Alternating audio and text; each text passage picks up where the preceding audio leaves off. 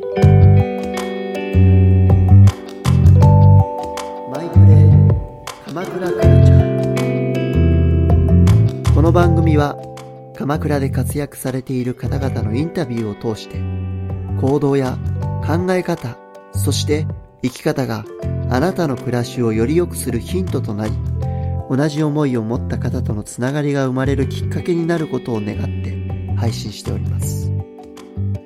近くて遠い存在だった方。その人との距離が声を通して少しでも縮まれば幸いです。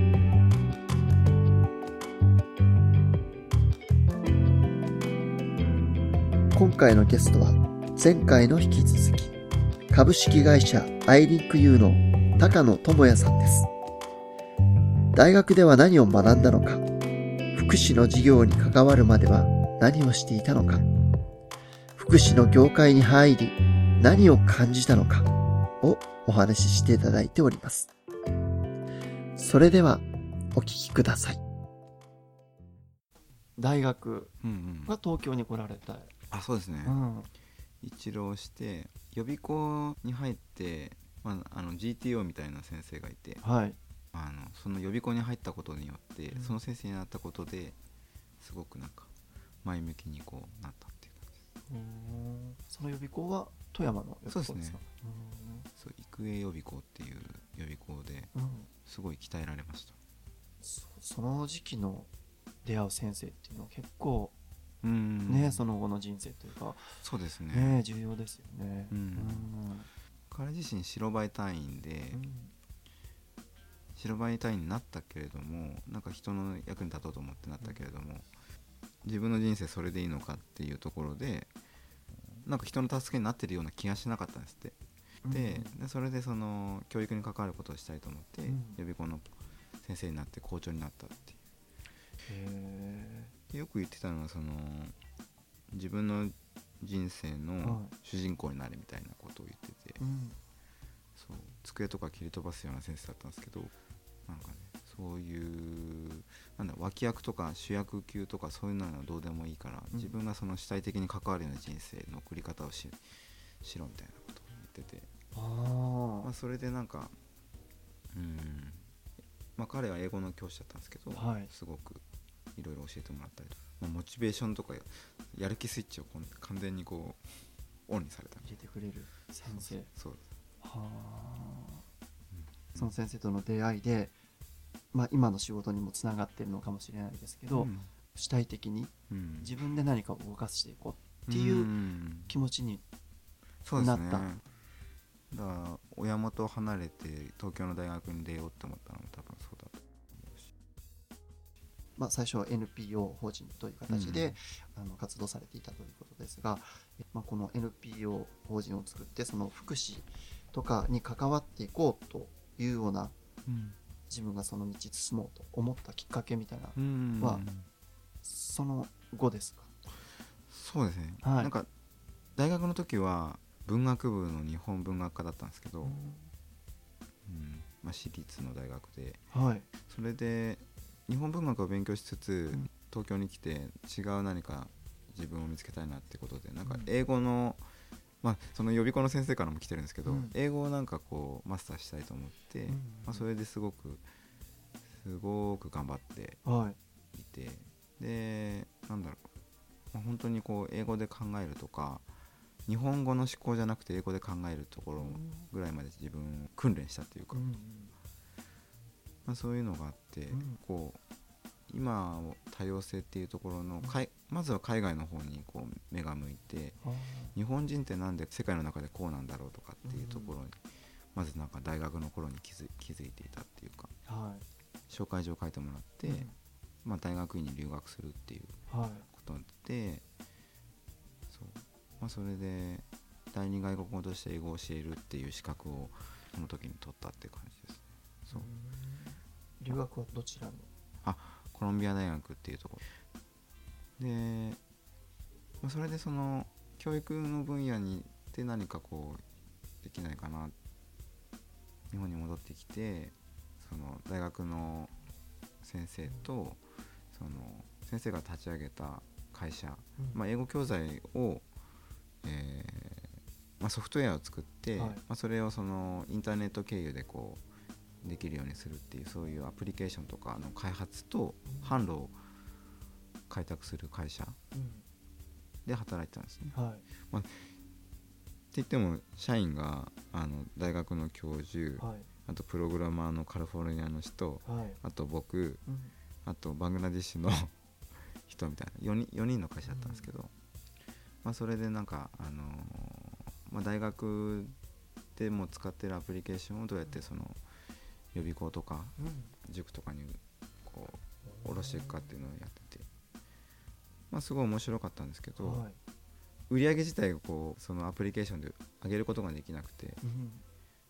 次第の先生だったんでうん。結構ポ、ま、あの給料高かったんで、うん。ずっとみんなポケットマネー社員だったんですけど、うん。まあそれもなんかその売り上げ上げられることができなくて、うん。ちょっとまずいなって形で、うん。まあそのアプリケーションはまあその大学で、まあ、ずっと使われてるんですけど、なのでその販路開拓っていうところでは失敗してその会社ではどういうことをやってたんですか？え営業とか？そうですね営業もやりましたし、うん。補助金とかそういうのを取る申請書を書いたりとか、あとマッキントッシュアアプルのはい。データベースのはい。ソフトをディベロッパーとしてこう開発した、マックワールドとかそういう出展して、うん。僕が海外に行ってうん。ソフトを展示販売するみたいな。あと大学でそのソフトを使実際に使われてるので、あのアシスタントティーチャーみたいな感じで、うん。先生と自分とあと生徒みたいな感じ実際に使ってみて、うん。バグとかそういうのをテストしたりとか。じゃあまあ日本から戻ってきてからも、うん。いろいろそのあの外国の展示会に行ったりとかっていうのもそうですね。されていたんですね。インターナショナルな感じ、先生のおかげであアメリカオーストラリアイギリス台湾とかうん。行かせてもらったりとかして、うん。うん。まあ、いいたいい体験させてもらってインターナショナルな体験させてもらったねえそうですね。この彩り自体がうんすごくまあ海外の方うん。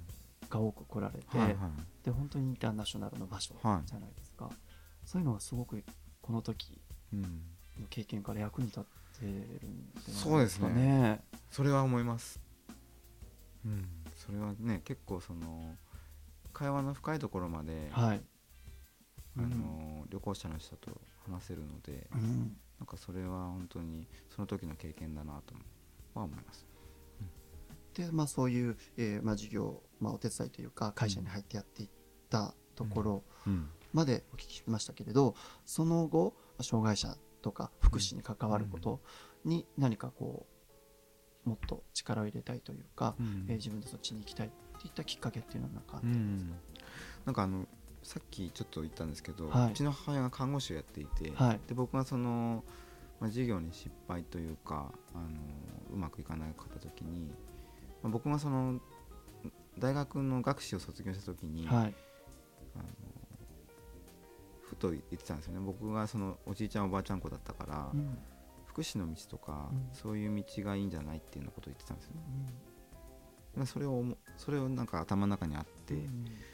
でちょっと人生の岐路に立った時に、資格とかもないないから何か始められる介護とかってあるのかなと思って探してみたら、まあ、グループホームっていうあの認知症の高齢者のグループホームが、そこに働きながら資格が取れるよみたいな求人を出してたので、はい。まあそれに、まあ、応募してみたっていうですね。うん。いろいろ資格を取うん、資格も取りましたし、はい。介護の仕事って厳しいし汚いし、お金ももらえないしっていうイメージだったんですけど、すごく楽しいなってやりがいがあるなって思えたんですよね、まあ、認知症のグループホームその時行った時に、まあ、おじいちゃんおばあちゃんがすごい、まあ、おばあちゃんがほとんどですけど、何もこうやることがないみたいな感じで覇気がないというか、個室があって真ん中にそのみんなで食事をするスペースがあるんですけどみんなその個室個室にいたりとかして出てこない状態だったんですけど、でも自分はなんかこう面白くないなと思って、うん。それでおばあちゃんたちの話をこうまずは聞聞いたりとかしていくうちに、おばあちゃんたちが実は昔料理屋をやってたとか、うん。昔有機栽培やってたとか、うん。音楽の先生だったとかっていうことをどんどんこう知る知るようになって、そこに料理をするところがあるんですよね。高齢の方がその自分たちの持っている能力を維持するためにうん。一緒にできるように、うん。でもそれは危ないからっていう理由でうん。使わせてもらって使わないせてもらってなかったんですよね、だからなんかそれをなんとかしたいなと思って、で最初に始めたのは一緒に買い物に行って、うん。大根とか選んだりとかして、うん。で自分たちで食べたいものメニューを決めて、うん。まあ、調理をするっていうところ、車椅子のおばあちゃんが、うん。あの切るためにちあのこう千切りにする時とかって、重心前にしないとうん。切れないんですよ、座ったままだと切りにくいんですよ、うん。ですくっと立ち上がって、うんまあ支えもありつつですけど、うん。こうトトトトトンって切ってくれるんですよなんかそれを見た時にあこれだなと思ってなんか彼らのあの歩んできた人生の長年の間、やってきて楽しかったこととか、うん。む昔撮った絹塚じゃないですけど、うん。それは必ずその人たちに残ってるし、うん。なんかその認知症とかそういう病気っていうカテゴリーで取り上げてるものってすごく多いなと思って。うん。だからそれらを引き出そうみたいな形のことをしていったらうん。もう瞬く間にみんな元気になって。っていうへだからそれが楽しいと思ったんですよね。だから病気になって高齢になると悪くなる一方じゃなくて、うん。それを例えばちょっといい方向にもいけるいけるし、うん。それを維持することもできるし、うん。だからその周りの関わり方だったりとか、うん。考え方だったりとかなんだなと思ってそうするとその本当にグループホームが学校みたいになって今日は誰々さんが 何かをしますみたいな感じになって本当にプログラムになって外出も増えたし新しいことを覚えないって教科書には書いてたんだけど、うん。実際にそのそこに利用者さん入居者さん同士が名前を覚えたりとかうん。なんかすごく輪になってコミュニティになったりとかしてなんか全然セオリーとか習ってたことと違うなと思って、じゃあそのグループホーム自体にはそういうカリキュラムとかうんない状態で入っうん。て自分で何か違和感感じてそうですね。で一歩動き始めたらどんどん変わっていったと。そうですね。へ楽しいのが好きなんで。大好きなばあちゃんじいちゃんがね、はい。つまらない顔してるのがなんかもったいないなと思っただけなんですけど、すごいねあの壁に大きなカレンダーを貼って、はい。なんか忘れるっていう症状がやっぱりあるのでなんかその時の活動を写真に撮ってそその場で貼っておくと、うん。あれ何したっけって言ってあれ？そうだっけ？なんかしてなかったっけみたいな。あこれしああみたいな感じで思い出せるような工あ夫をしたりとか。そのカレンダーにその時やってた写真をはい。貼っといて、自分が何をやってるか、そうですね。あとそのユニット会議っていうのをはケアワーカーの人たちだけでやってたんですけど。いうん。住んでる人たちこそユニット会議に参加しなきゃいけないかなってことでうん。ばあちゃんたちと僕たちが参加するユニット会議を始めたりとか、そうそうするとやりたいことっていっぱいあるんですよね。うん。僕たちケアワーカーがこう壁を作って、うん。なんかこうポジションじゃないですけどなんか高い位置にいるような感じになってしまうんじゃなくて、横にいて何かする。うん。彼らが本当にしたいことってなんだろうみたいな。うん。僕たちが見てるのは病気じゃなくて人っていうところで見ると、うんケアっていうことでうん。相手に施すじゃなくて、うん。一緒の視点で何かこうしたいことを探してそこからこう楽しいことモチベーションになることを探していくもしかしたら何かできるかもっていうことを探していくみたいな。そういうなんか回転に入るともうあっという間にこそうですよね。う動物園みたいになりました、こっちから何かをしてあげようって仕掛けるんではなくて相手に聞いてうん。何が必要かとか、うんうんどうしたいのかっていうのをでそれを実現させていく。そうですね。たらもう嬉しいですよねその人たちは自分の思ってたこととか望んでたことですよね、うんただねやっぱりそのグループホームっていう施設にいる人たちっていうのは傷ついてるんですよね。うんうん。あの病気とかそういう障害者って言われてる人たちはあの日常の生活からこう切り離されてそこの施設に置かれてる状態で、はい。まあ、そこまでの過程に何があったかっていうと例えば、もうお母さんも忘れちゃったの、もうやらなくていいからみたいな。うん。近い親子関係だとまた忘れちゃったのかよおふくろみたいな感じで、うん。なんだろうな。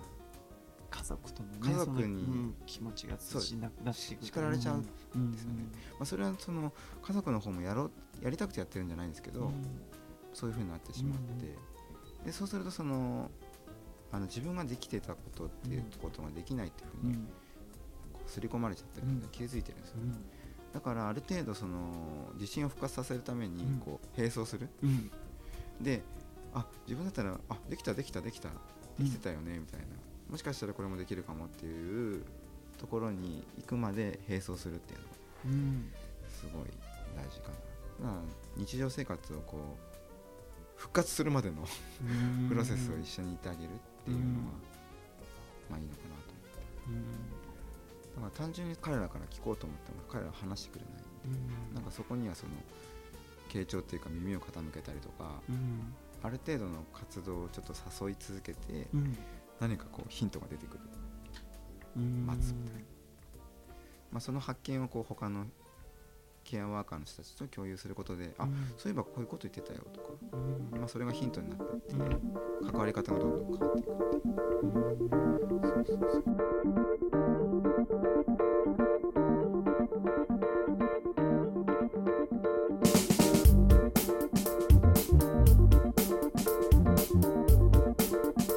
ういかがでしたか？